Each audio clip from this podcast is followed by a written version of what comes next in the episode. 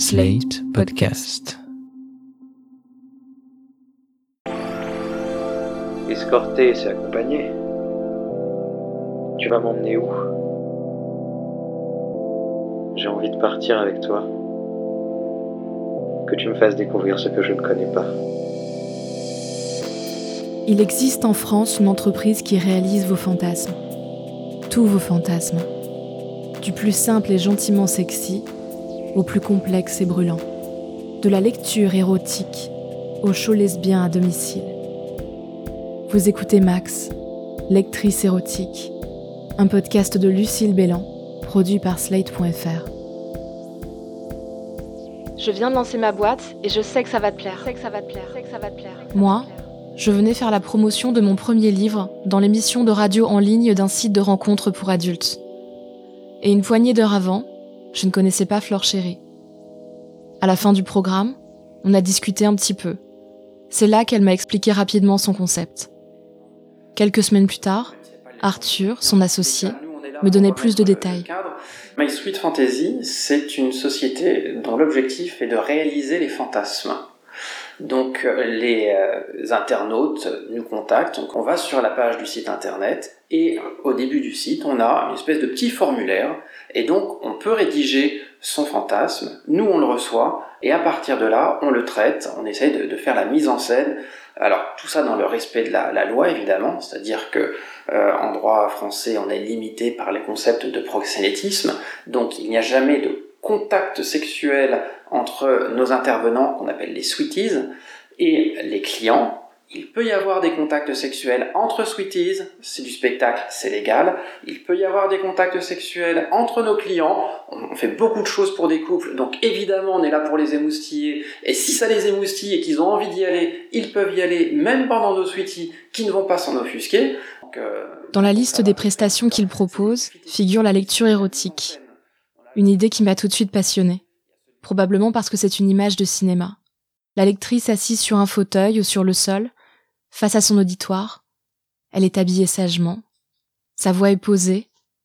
C'est par sa voix d'ailleurs qu'elle transmet une sensualité palpable. Les hommes ne la quittent pas des yeux. Elle ne lève pas les siens. Et puis il m'est apparu évident que je ne pourrais raconter, témoigner de ce métier pas comme les autres que si j'étais impliquée. Il fallait que je devienne lectrice. je devienne. C'est comme ça que je me suis retrouvée au monoprix de la place Voltaire à Paris, à fouiller les rayons mode à la recherche d'une jupe noire et d'une chemise blanche. Le message ne précisait que tenue sexy. Et je m'étais mise en tête que c'était ce genre de sexy. Une séduction intellectuelle, en jupe crayon, avec des grandes lunettes papillons. Le message en question, c'était celui d'Arthur, qui me proposait une formation à la lecture érotique. Il contenait les différents textes, à lire à l'avance, le déroulé des rendez-vous, les indications de jeu et les modalités de la prestation.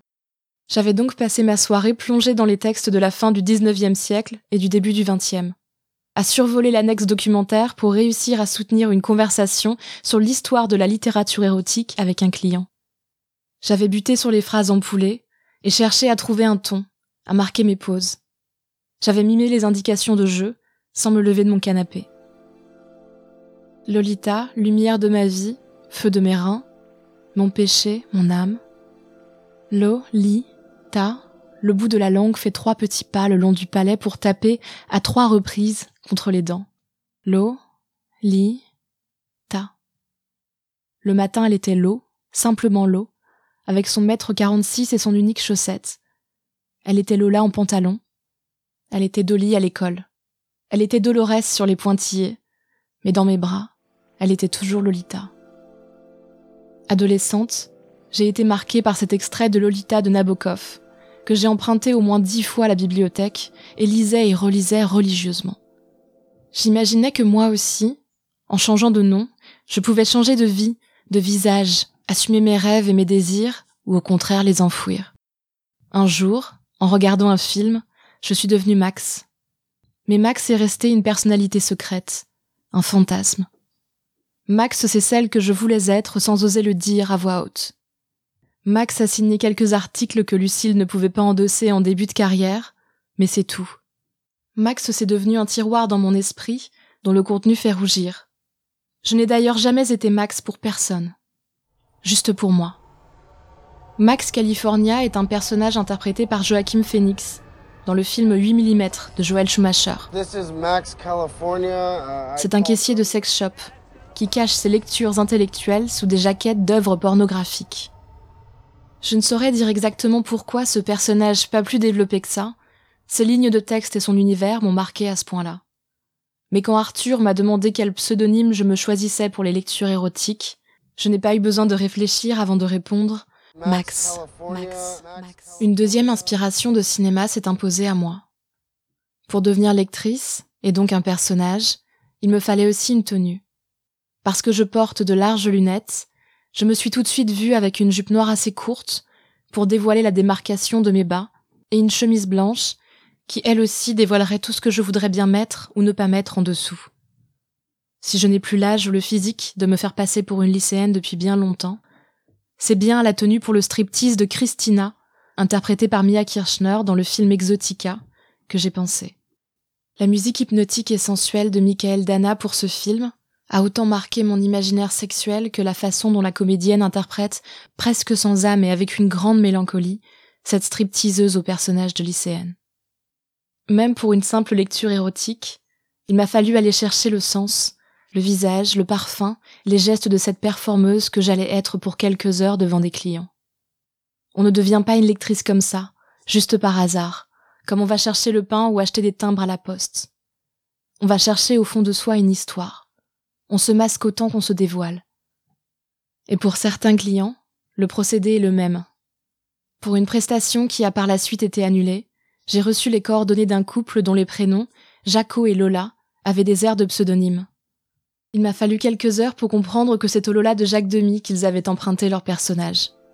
Eux aussi espéraient, en rencontrant une escorte, vivre un moment de cinéma ou de littérature.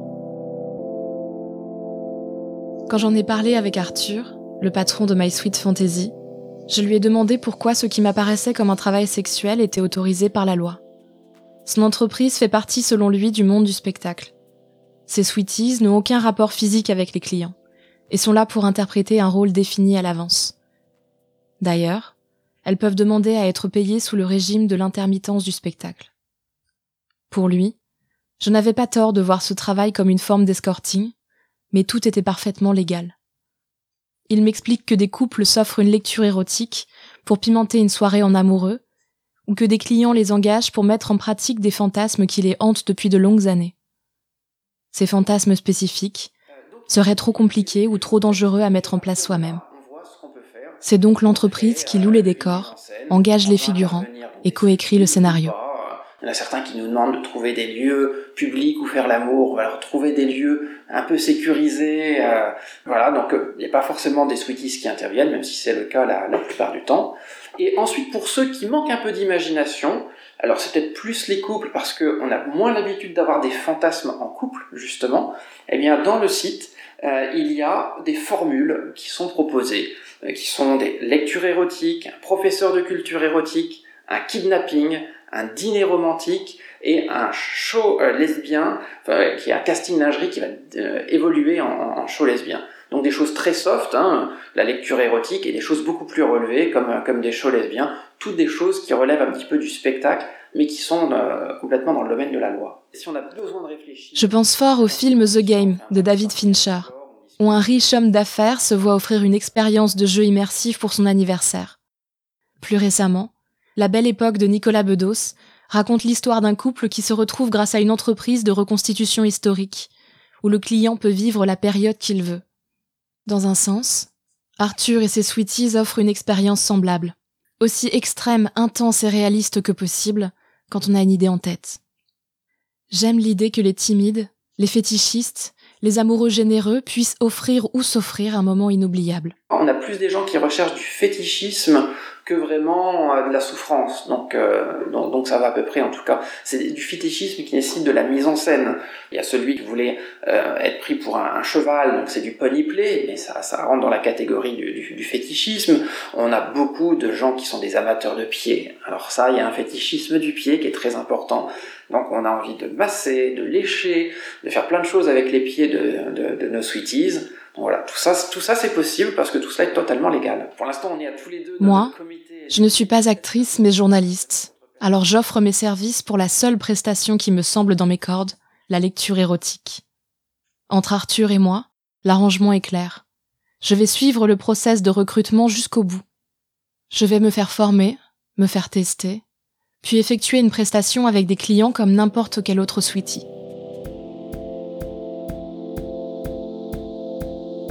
Le jour de la formation, j'ai mangé chichement, l'estomac cadenassé par le stress. Je ne savais pas encore si l'aventure dans laquelle je m'étais lancée allait donner lieu à un article ou un podcast, mais je voulais faire ça bien. J'ai tout de suite voulu être une bonne lectrice. Avec mes hauts stilettos en cuir noir et la jupe fendue qui dévoilait ma cuisse droite à chaque pas, j'ai vite laissé tomber l'idée de prendre le métro. Dans le taxi, je me suis sentie encore plus escorte. Parce que la ponctualité m'a semblé être une qualité capitale, je suis arrivée devant la porte de l'appartement de location près de la rue Saint-Denis, quelques minutes avant l'heure du rendez-vous convenu avec Arthur. Il assurait la formation. J'ai envoyé un message pour avoir le code et j'ai attendu. En début d'après-midi, à la fin du mois d'août, la rue était déserte et les quelques passants qui m'ont vu attendre dans la tenue que j'avais choisie n'ont pas dû se faire beaucoup d'illusions sur mes activités. J'ai baissé les yeux plusieurs fois. Je ne voulais pas être accostée. Et puis, quelques minutes après l'heure, une jeune femme souriante en longue robe noire moulée sur son corps est apparue avec un sandwich triangle à la main. Elle m'a offert un sourire désarmant qui a fait fondre mon angoisse. Et puis elle s'est présentée. Elle s'appelait Donoma et allait se faire former en même temps que moi.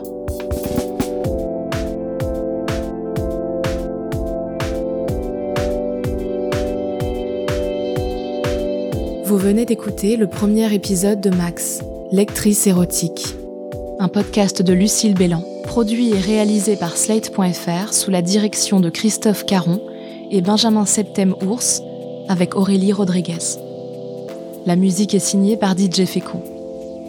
Retrouvez l'intégralité des épisodes de Max, lectrice érotique, sur slate.fr ou sur votre application de podcast préférée, ainsi que mes autres podcasts.